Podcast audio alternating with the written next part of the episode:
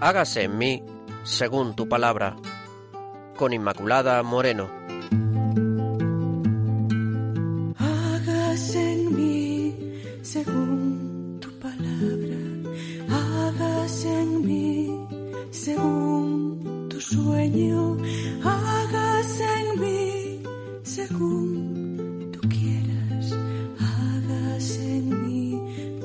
Queridos oyentes de Radio María, bienvenidos. Estamos eh, con todos ustedes aquí, el equipo del programa Hagas en mí, según tu palabra. Les recuerdo que este equipo está formado por Marisa López, por el padre Carlos Rey Estremera, que nos acompaña siempre con esas jugosas reflexiones desde Burgos, y quien les habla, Inmaculada Moreno. Saben que pueden establecer contacto con nosotros, porque ustedes son los importantes, a través del correo electrónico hágase en mí, según eh, tu palabra, arroba radiomaria.es. Repito, hágase en mí, según tu palabra, arroba radiomaria.es. Les agradecemos siempre muchísimo todos los correos que, que nos llegan y agradecemos también a todos nuestros hermanos que desde Argentina nos escuchan. Muchas gracias. Claves para leer la Biblia. Y vamos a empezar, ya saben, con esta primera parte de nuestro programa, claves para leer la Biblia. Y hoy, eh, que seguimos con este gran personaje que es Moisés, vamos a hablar de la experiencia de Dios, porque muchas cosas podemos destacar de Moisés, y una de ellas es precisamente que fue un hombre de experiencia y atrevido, porque pregunta, como ya saben, en el eh, capítulo 3, que va a centrar también nuestro programa, pregunta nada menos que a Dios cuál es su nombre. ¿m? Ya eh, tiene atrevimiento y eh, vamos a centrarnos en este espacio, en, este, en esta primera parte sobre las claves para leer la Biblia, en la importancia del nombre, de lo que esto significa. Porque aquí empieza precisamente la experiencia de Dios, que para Moisés fue esa experiencia, por una parte, del Dios trascendente, tal como le manifiesta esa santidad, esa luminosidad de, de Dios en la zarza. Moisés, descálzate, que estás aquí pisando terreno sagrado. Pero por otra parte, la cercanía de Dios, la proximidad de Dios, especialmente con Moisés, con el que se encontraba en la tienda del encuentro, qué palabras más bellas, al que imploraba como intercesor y subía las manos mientras que el ejército luchaba por eh, conquistar eh, esos lugares por los que iba pasando en su lucha por llegar a la tierra elegida. Y entonces, en medio de esta experiencia del Dios trascendente y del Dios Moisés pregunta el nombre a Dios. En el Antiguo Testamento, y nos vamos a ayudar, como en otras ocasiones, del vocabulario bíblico de León Dufour, en el Antiguo Testamento el nombre, lejos de ser una designación de carácter convencional, expresa para los antiguos el papel de un ser en el universo. Dios da a la creación su culmen y lo hace poniendo precisamente nombre a las criaturas. El día, la noche, el cielo, la tierra, el mar.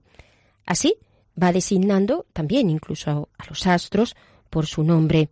Ahora es Adán a quien pone el nombre y los hombres, a su vez, ¿qué hacen? Ponen también nombre a las cosas.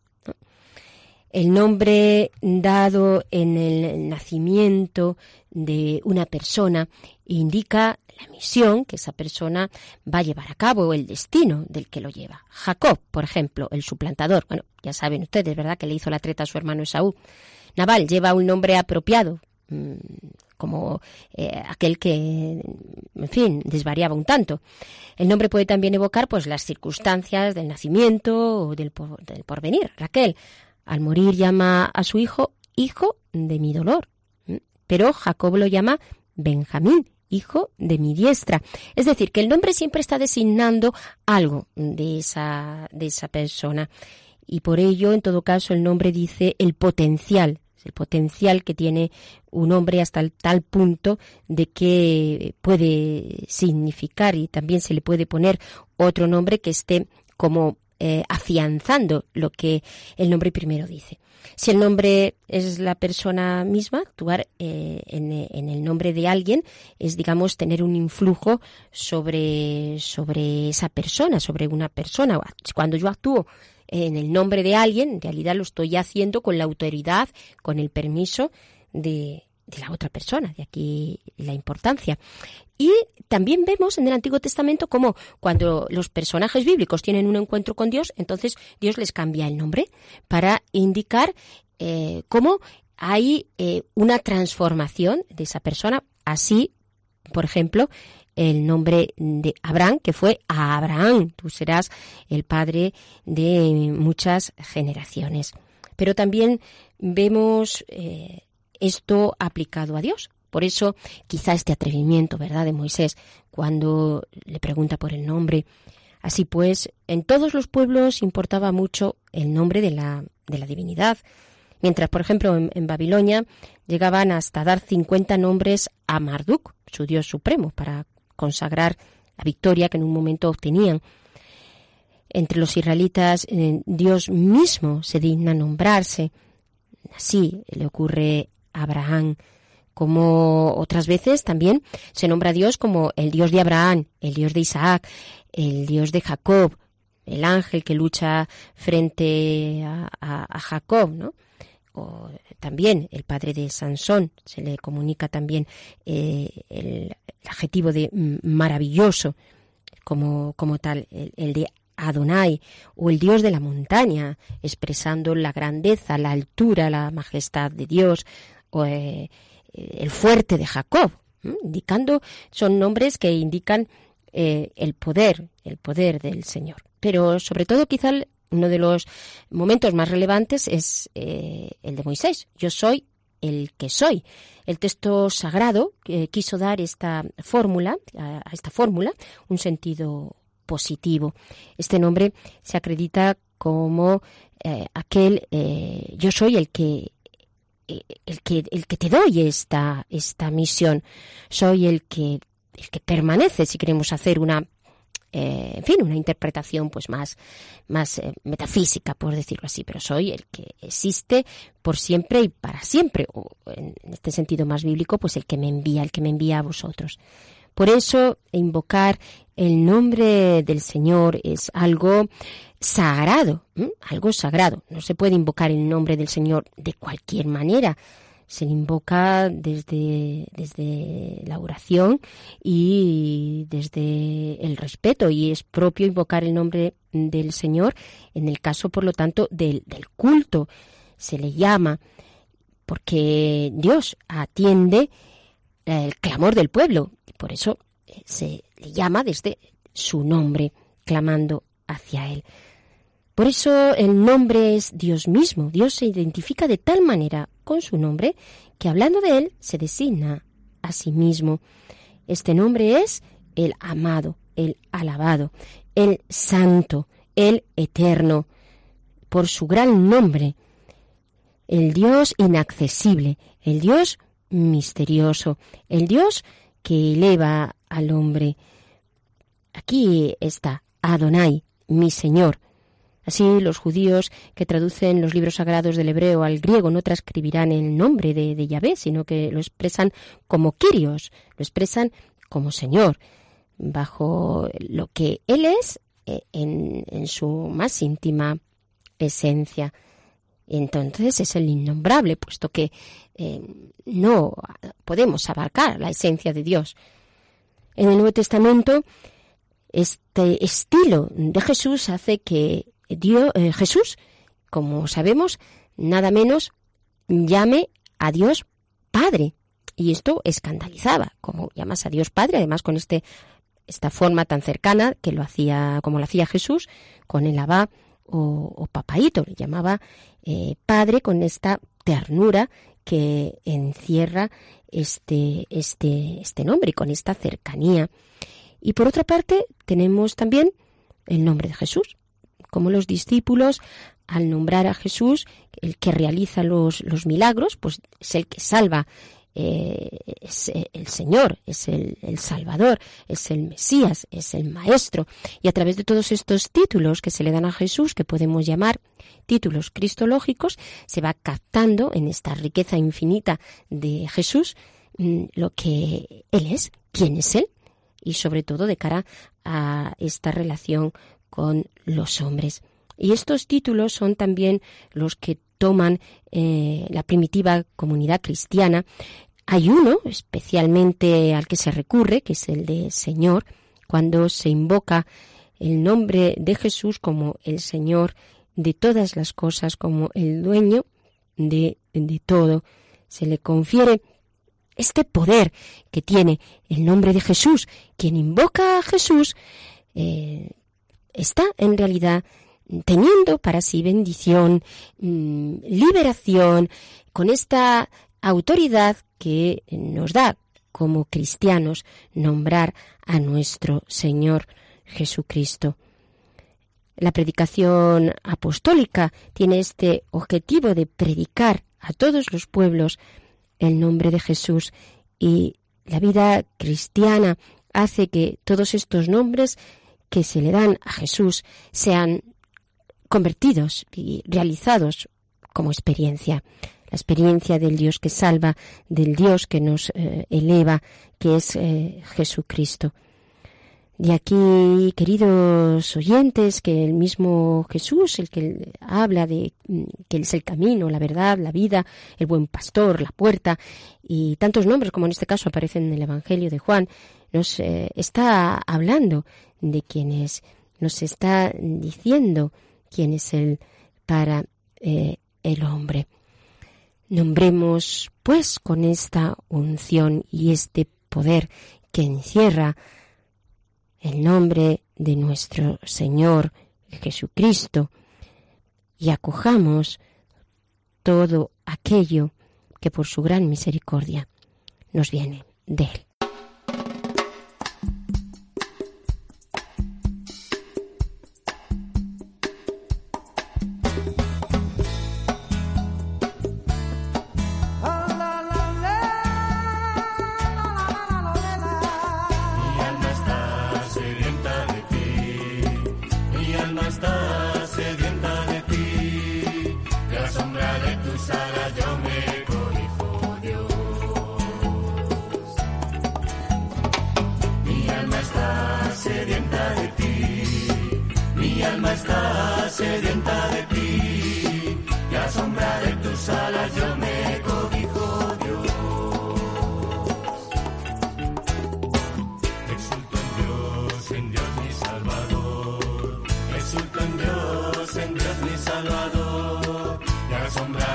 Saladin.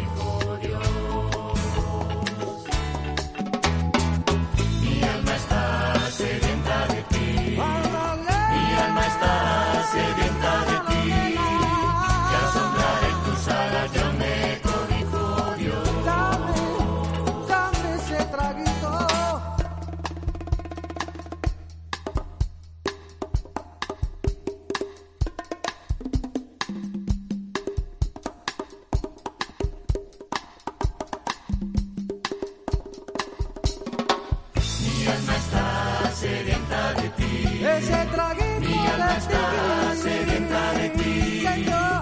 De la sombra de tus alas yo me cobí.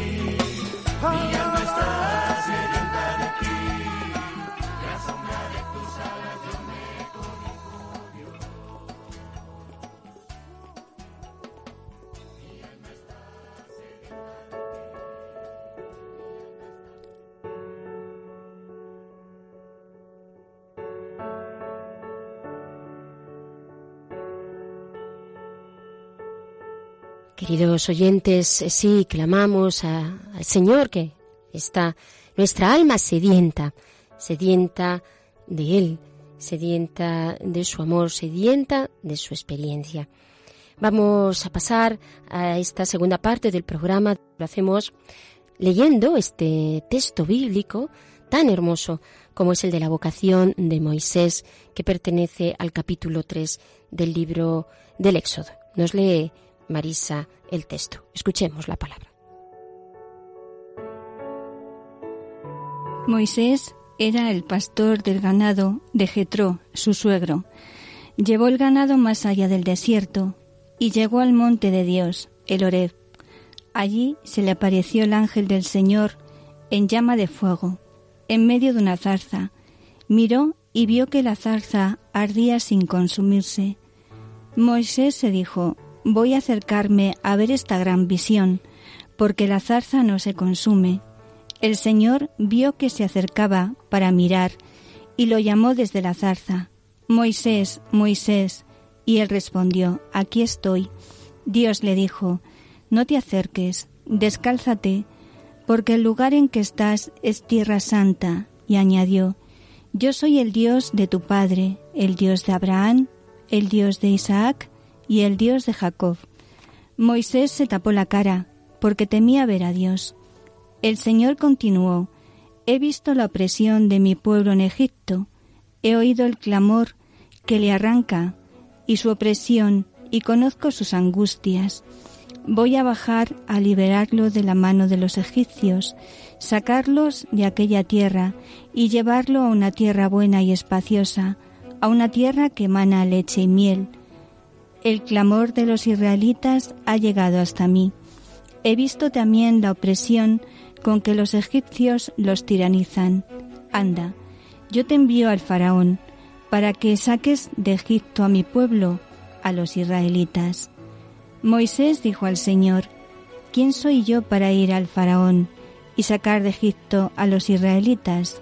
Dios le dijo, yo estaré contigo, y esta será la señal de que yo te he enviado. Cuando hayas sacado al pueblo de Egipto, adoraréis a Dios sobre este monte. Moisés dijo a Dios, Bien, yo me presentaré a los israelitas y les diré, El Dios de nuestros padres me ha enviado a vosotros. Pero si ellos me preguntan, ¿cuál es su nombre? ¿Qué les responderé? Dios dijo a Moisés, Yo soy el que soy. Así responderás a los israelitas. El Señor Dios de vuestros padres, el Dios de Abraham, el Dios de Jacob, el Dios de Isaac, me ha enviado a vosotros. Este es mi nombre para siempre, este mi recuerdo por todos los siglos.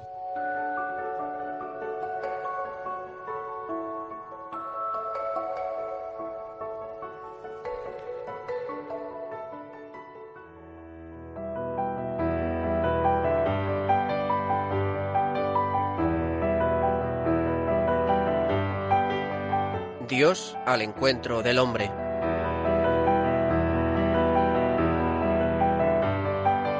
Bien, y pasamos entonces a escuchar al padre Carlos Rey, estremera salesiano, que desde Burgos nos ofrece esta enseñanza sobre la vocación de Moisés. Estimados oyentes de Radio María, ¿qué tal estáis?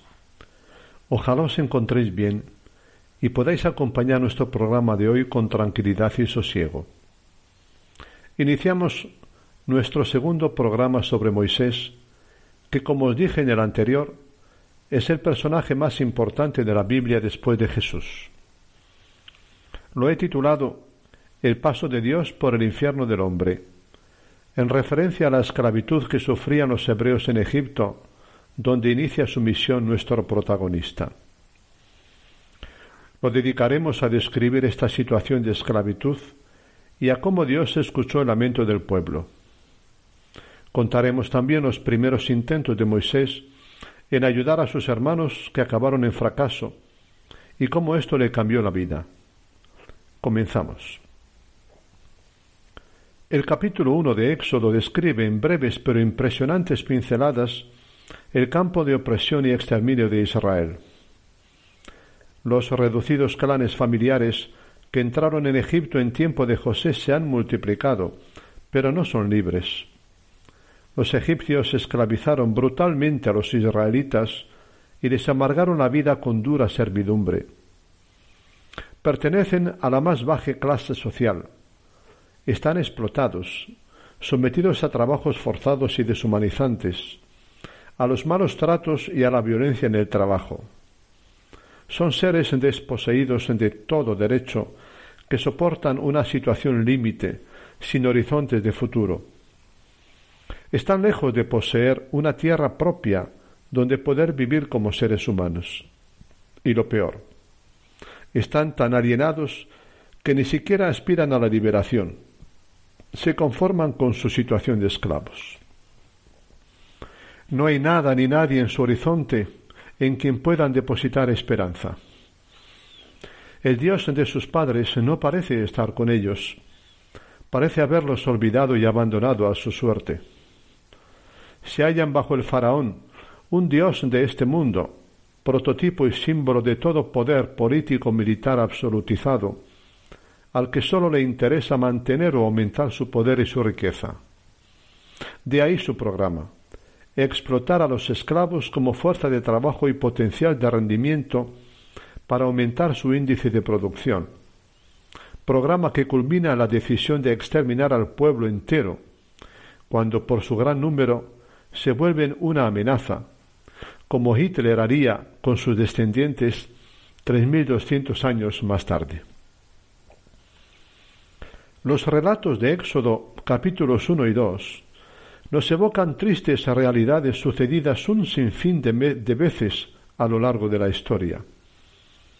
Trabajos forzados, derechos elementares negados o conculcados, condiciones de vida infrahumana, hombres y mujeres sometidos a la codicia y ambición de los poderosos, inermes y apresados en las redes de los poderes político y económico, impotentes para levantar cabeza, situaciones límite padecidas por pueblos, clases sociales, sectores de población, minorías raciales o culturales, la mujer, el niño.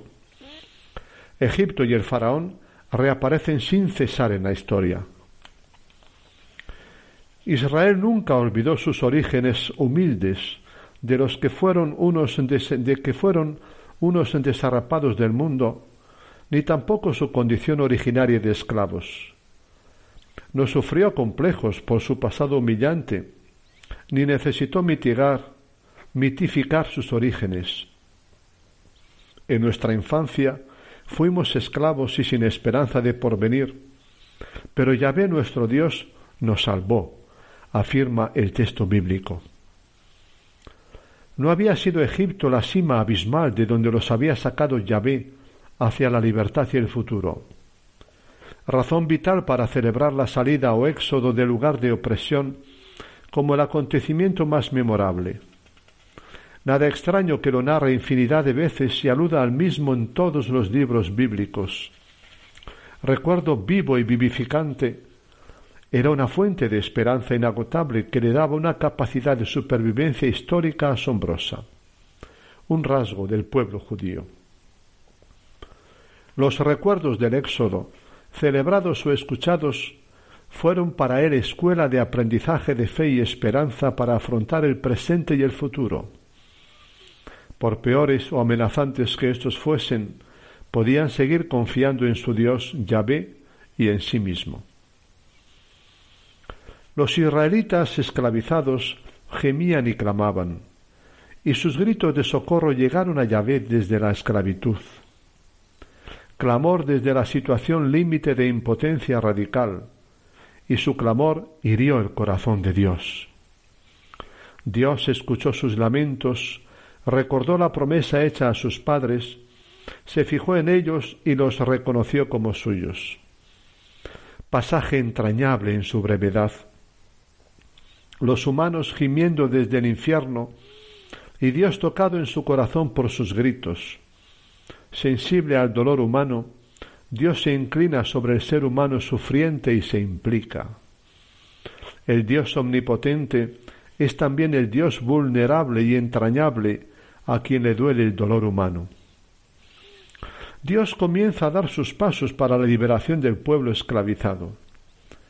Los capítulos 2 a 6 del Éxodo narran de modo novelado pero muy rico que Dios cuenta con los seres humanos para realizar sus planes, con débiles para salvar a débiles, con indefensos para salvar a indefensos.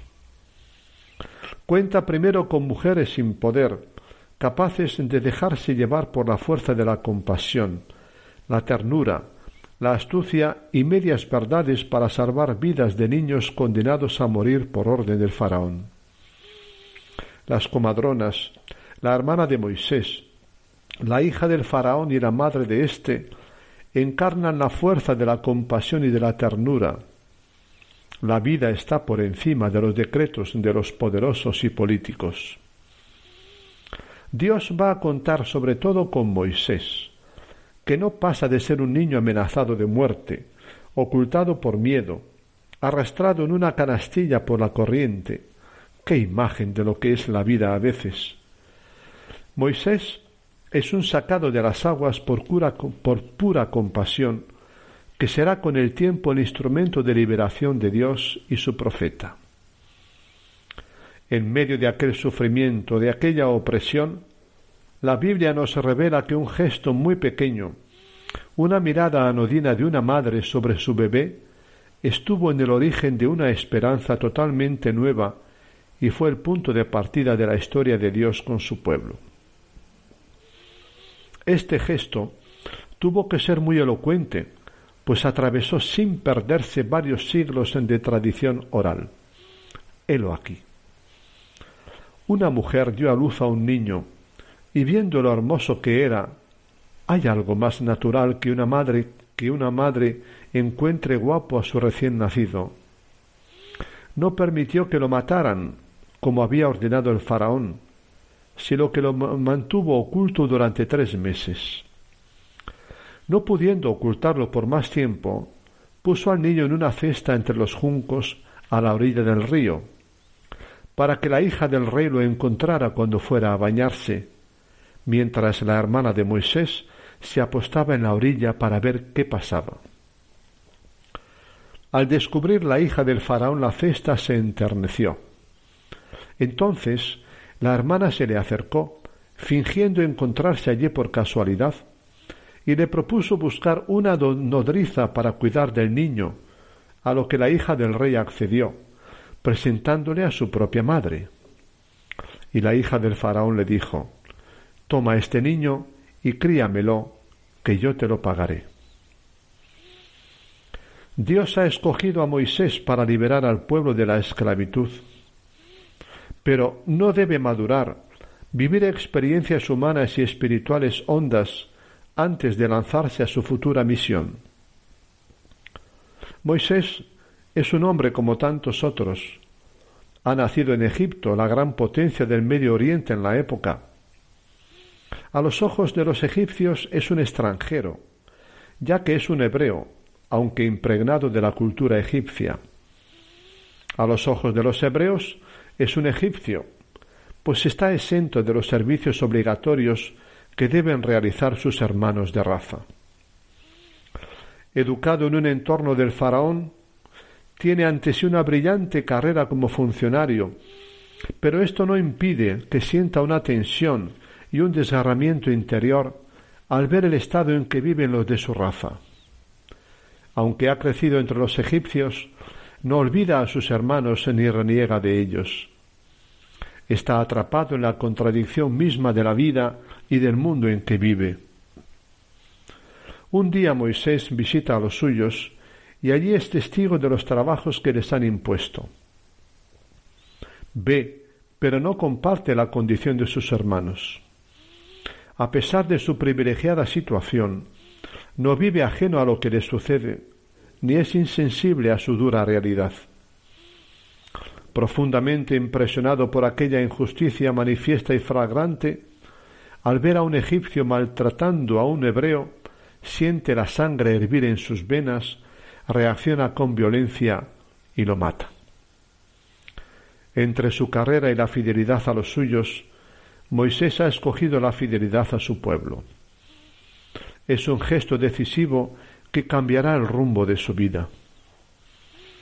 Al día siguiente Moisés interviene para que dos hebreos que discuten entren en razón. Pero la reacción del culpable y agresor es fulminante. ¿Quién te ha puesto de jefe y juez sobre nosotros? Amarga experiencia la del fracaso. ¿Por qué rechazan los hebreos el arbitraje de Moisés? Se ha arriesgado por ellos al matar al egipcio, y ahora un hebreo lleno de desconfianza le dice ¿Acaso estás pensando en matarme como mataste al egipcio? Los dos hebreos que discuten saben muy bien que Moisés, a pesar de ser hebreo, no es uno de ellos. No le han visto sufrir en sus tareas ni vivir en las duras condiciones que ellos soportan.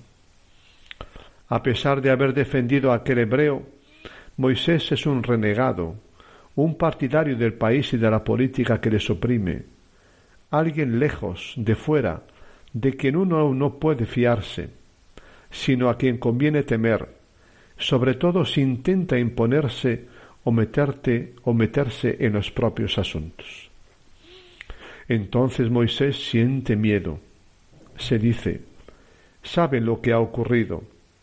En efecto, la noticia ha llegado a la administración que no tarda en comenzar las investigaciones y buscar a Moisés para matarle. Rechazado por sus hermanos y denunciado por ellos, Moisés se ve obligado a huir al desierto. El testigo que quería hacer algo por los demás tiene que recoger velas.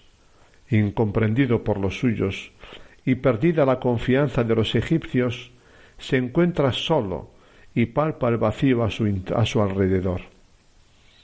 Es un hombre desgarrado y roto por la contradicción interna en que vive. Ante los abusos que ha visto sufrir a sus hermanos de raza, Moisés ha abandonado la seguridad y el puesto de funcionario de la corte egipcia. Ha bajado a donde están sus hermanos y ha defendido a un esclavo de su maltratador, buscando hacer justicia a favor de los suyos. Implicado hasta exponer su vida y su imagen, ahora debe huir de la justicia y de su tierra para salvarse a sí mismo.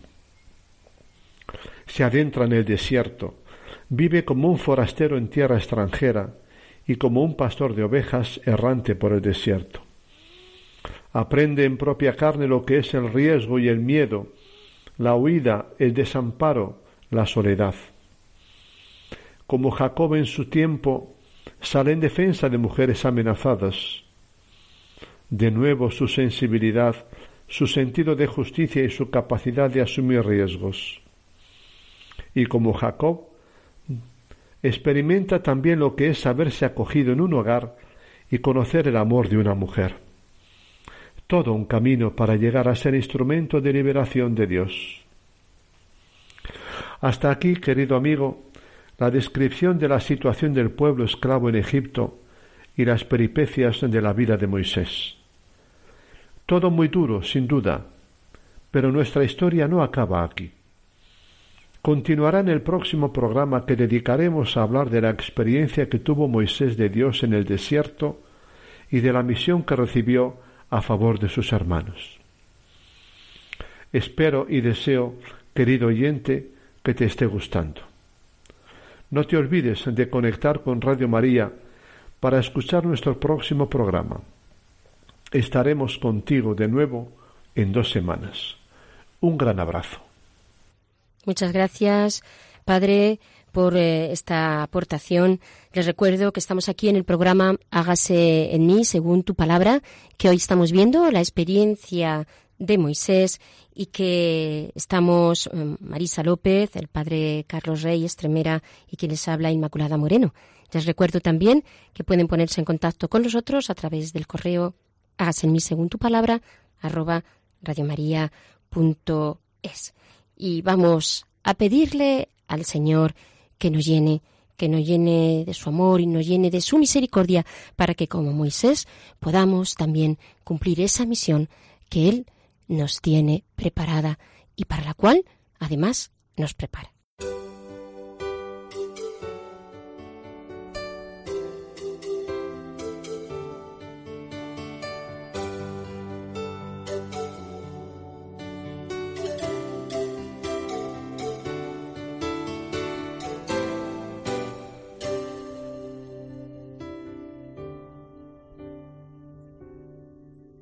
Como el cielo busca por las aguas, así clama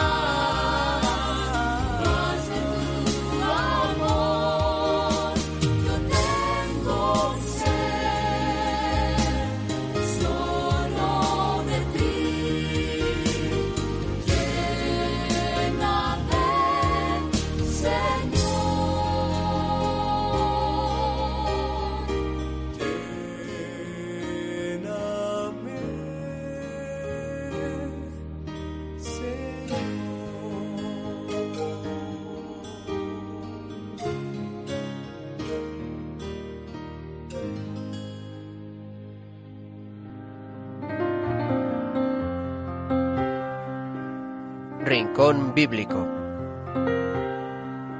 Y pidiéndole al Señor que nos llene, vamos a pasar al Rincón Bíblico. Ya saben, esa última parte del programa. Y nos trae eh, Marisa eh, López esta, mm, esta parte, como siempre. Marisa, cuéntanos qué tenemos hoy. Pues en el rincón. hoy vamos a ver eh, características del, del líder cristiano, porque tenemos un gran líder en, en Moisés. Él tuvo eh, esa experiencia fuerte de Dios y, y claro, e- esa visión, ¿no? Esa visión que Dios eh, le da para ah, llevar a cabo pues una empresa tan fuerte como es liberar al pueblo de Dios, ¿no? Y tan difícil, Y porque tan mira que era ¿no? de dura cerviz el Sí, sí, pueblo. sí, sí. Le dio eh, esa visión, con lo cual eh, Moisés es como un prototipo de líder que nosotros también tenemos que, que mirarnos, ¿no? En, en Moisés, ¿no? Y sobre todo, mm, una de las eh, características del líder es que tiene visión, que ve más allá de lo que ven a veces eh, pues muchas personas, ¿no? Eh, esa visión que, que Dios da, que, que te hace ver lo que a veces eh, otros no, otros no ven, ¿no? Mm, recuerdo que una vez un misionero decía que teníamos que ser como jirafas. ¿Y por qué? Porque la jirafa tiene el cuello muy muy alto, ¿no? Y puede ver lo que los demás no ven, con lo cual cuando la jirafa veía el peligro, avisaba a los otros animales de que había un peligro, ¿no? Pues eh, el líder con visión tenemos que tener esa visión eh, de ver eh, más, pero no porque nosotros seamos especiales o porque sean especiales, sino porque Dios da esa visión. Es el, Espíritu Santo, ¿verdad? Sí, que sí, siempre sí, va por delante y que tira de nosotros y que ponen, eh, yo creo que eso es lo, lo característico cuando hablamos de hombres y mujeres carismáticas, que muchas veces son los fundadores, que van, Con eh, que van con esa visión que les da el Espíritu. Entonces, claro, es una visión que te atrapa, es una visión que te, que te arrastra, porque eh, tiene un atractivo mm, muy fuerte, porque viene de Dios, viene, de- viene es del un- Señor. una visión que te envuelve, ¿no? Por, eso claro. mismo, porque eh, viene de Dios, con lo cual eh, no es tuya. Y cuando viene de Dios es como eh, que te posee, te posee para, para sacarla adelante, ¿no? Entonces, ese es como, el líder es, es como, tiene como un, un radar que tiene una alta frecuencia para percibir esa realidad y esa capacidad también de soñar. Yo creo que a veces tenemos eh, que soñar, yo pienso que soñar eh, sabiendo que, que, bueno, que esos sueños se tienen que hacer realidad, ¿no? Pues los grandes fundadores, o el mismo Moisés, pues eh, ese sueño que va más allá de lo que era cuidar ovejas, como estaba haciendo, ¿no? Estaba Eh, Es Dios que te da su luz, ¿no? sí, Porque sí. cuando vemos con los, con los cánones humanos, pues Sí, vemos en la medida de, de nuestras fuerzas o posibilidades. Pero claro, cuando te- Dios te da esta visión, entonces es Dios quien nos da en realidad eh, su luz, eh, diría su, su, su visión, porque Sí, la visión en realidad es la visión de Dios para comprender hacia dónde, hacia dónde quiere y hacia dónde quiere orientar las cosas y sacarlas adelante. Claro, claro, claro. Entonces, eh, esa visión es la que, Esto es la que te lleva, ¿no? importantísimo, claro, Sí, en, sí. Un, en un líder. Es súper Y, importante. y de hecho, Moisés, como vemos, pues ahí Dios le dio esa, esa, Esa visión. visión. Él veía más allá, siempre llevando al pueblo hacia adelante, en medio del desierto, en medio de, en, en medio de todas las dificultades. Todas, Es- claro, que tuvo a través y a través de... Otra es no mirar para atrás. Porque hay veces eh, que cuando, eh, bueno, vemos una empresa tan grande, a veces miramos para atrás y nos da miedo, pues como los pasó a, a los, eh, a los eh, eh, hebreos cuando decían, se acordaban de los pepinos y las cebollas de Egipto, oye, qué bien se... Pues nosotros a veces eh, en la iglesia pensamos en, en otras épocas, como, ay, cuando había tanta gente que miramos para atrás como, mm, como añorando esa nostalgia. No, no, un líder eh, no mira para atrás. Puede mirar para atrás como una experiencia, pero mira para adelante eh, de esa forma, de esa fuerza, con esa creatividad que en estos momentos tenemos que, que tener que tener para pues para tirar para adelante para no quedarnos eh, con en esa queja en esa Sí. queja y, y- no remar con los botes no salvavidas como ¿no? dice el Señor en este sentido, dice, si eh, pones la mano en el arado y, y miras atrás, pues no Claro. eres digno del reino de Dios. Son palabras que nos pueden resultar como, como muy fuertes, pero pero ahí, ahí está, es decir, eh, porque puede entrar en la angustia, anda, lo que eh, cuando yo no estaba las cosas del Señor, o mira lo que hacía, pues estaba en las cosas del mundo. O sea, es una verdadera tentación, una verdadera tentación, puesto que el líder siempre es un hombre de esperanza, ¿verdad? Es un hombre de esperanza. Y por esa, ese mirar siempre hacia adelante con esta esperanza que, que, que no, eh, que no solo que no defrauda, sino que te mantiene y te sostiene, pues eso, eso es lo que, que, que tiene que hacer un, un líder, levantar a los otros. Mm, por la, la fuerza de Dios, el líder levanta a los demás, los de- como le, le pasa a Moisés, los de el pueblo de Israel mm, querían las cebollas, se cansaban, no tenían y él eh, seguía como levantando al pueblo en, en medio de, Claro. de esas etapas tan oscuras que, que pasaba, porque era veía, sostenido él, claro. eh, el líder es sostenido directamente por el Señor y, en- y sostiene a los demás. Esa es la, la clave de- del líder. Él es sostenido directamente por el Señor, que aquí está su grandeza y, y también, bueno, pues lo que puede suponer a veces la soledad del líder. Y esto es lo que hace también, pues claro, que, que tenga que sostener a los demás. Claro, porque esa, esa esperanza, ese mirar hacia adelante, esa fuerza, como, como estás diciendo, ¿no? Es, es lo que hace eh, líderes con fuerza y con, con tesón, ¿no? Que, que se fortalecen para tirar adelante, ¿no? Otra es que anuncia buenas noticias. Hay veces que es que anunciamos, eh, pues eso, eh, no podemos ir de quejas o de que o anunciar "Uy, qué mal estamos, que no, tenemos que anunciar buenas noticias. La buena noticia que anunciamos es a Jesucristo. Es a Jesucristo que nos ha liberado, es a Jesucristo que es la buena noticia que tenemos que dar a los demás. que anuncia Sí. Moisés? La liberación a, a 400 años de esclavitud. O sea, eso era la mejor noticia. El líder eh, de- suele tener una alegría que le viene del Señor fuerte. Entonces, Sí. en medio de todo, ve la mano de Dios, incluso en medio de las dificultades, en medio de las oscuridades. Eh, cuando humanamente, pues lo que estás viendo ahí, oye, que la realidad es esta, esta y esta. Y es verdad, esa es la realidad. El líder no es el que tapa eh, la realidad. Pero como ve desde Dios, ve eh, todo eso eh, de otra de otra manera. En un eso hace positivo, que podríamos eso hace que, que vea que, que pueda ser momentos de bendición lo que parecen momentos mm, De oscuridad, de, de contradicción o de o de dificultad. Y, y eso eso hace no una enfermedad pues pues pues mira qué bien un momento para que el señor eh, no, dicho con toda la seriedad que Mm. esto implica pero un momento que el Señor tiene para purificarnos. Pues, eh, y así, ¿no? Va cambiando Sí. las cosas, cambiando porque en realidad es la visión verdadera, Claro. que es esta, esta visión de, desde, la, desde la Es alegría, que, por eso no pierde la alegría. eso, la alegría Y siempre y da la buenas nuevas. Una de las cosas que nos está diciendo nuestro Y, Papa y lo que nos es la alegría, la paraliza esperanza, este afán de siempre estar ahí dando vueltas a nuestras penas y, y ay, qué pena, y ay, lo que fue y lo que ya no somos. ¿Cuánto Perdemos tiempo? fuerzas. Perdemos Muchísimas cuántas fuerzas, fuerzas, sí, y cuánta sí. tontería nos entra, ¿no? Para Sí, no sí. ponernos aquí ya de una vez a, a bregar. Por eso hay que formarnos como líderes. Otra eh, característica es que comparte la visión con los demás. Qué importante es tú ver esa visión, mm, vivirla, pero también hacérselo vivir a los demás. Porque si no haces esa visión que la vivan los demás, pues eh, ellos no pueden compartir contigo realmente esa visión, con lo cual eh, el líder es el que tiene capacidad para transmitir eh, la visión que, que Dios le da y hacer eh, que los demás la hagan suya. Contagia. Contagia. El líder contagia, porque Claro. cuando, cuando uno vive algo de verdad y con autenticidad, pues eso, em, em, a veces sin hablarlo, sin decirlo, pero ahí hay algo especial que uno siente.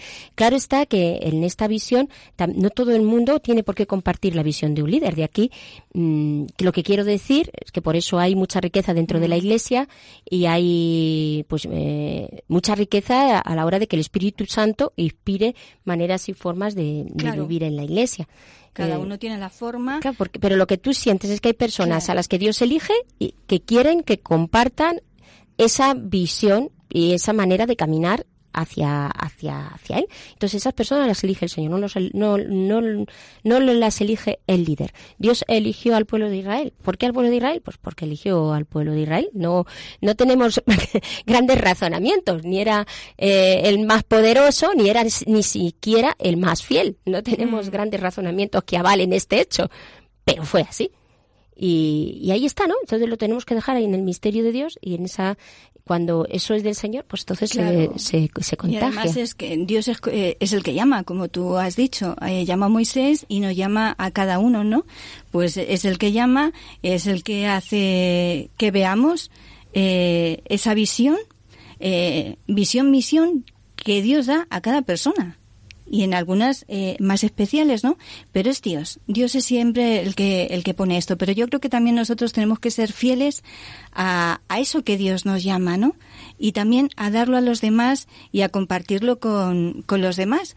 Porque mm, no somos nosotros solos, sino que eso se saca cuando realmente pues hay un equipo de personas que están que están sacando esa visión o esa misión que Dios da en ese momento eh, a los que ellos quieren y como y como quiere. Pues eh, damos gracias al Señor por estos misteriosos designios que Él tiene con los hombres y de cómo Él va haciendo también su historia de salvación con cada uno de nosotros. Gracias, queridos oyentes. Eh, llegamos al final ya del programa de hoy. Gracias por su presencia, por estar ahí, por este seguimiento que hacen del programa Hágase en mí según tu palabra. Y por supuesto que esperamos que vuelvan a estar de nuevo con todos nosotros en el próximo programa. Hasta el próximo encuentro.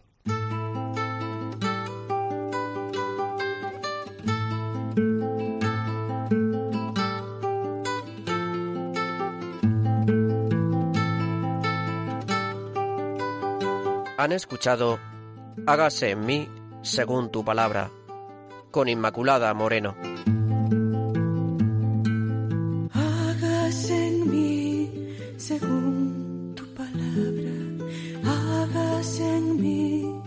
según tu sueño, hagas en mí según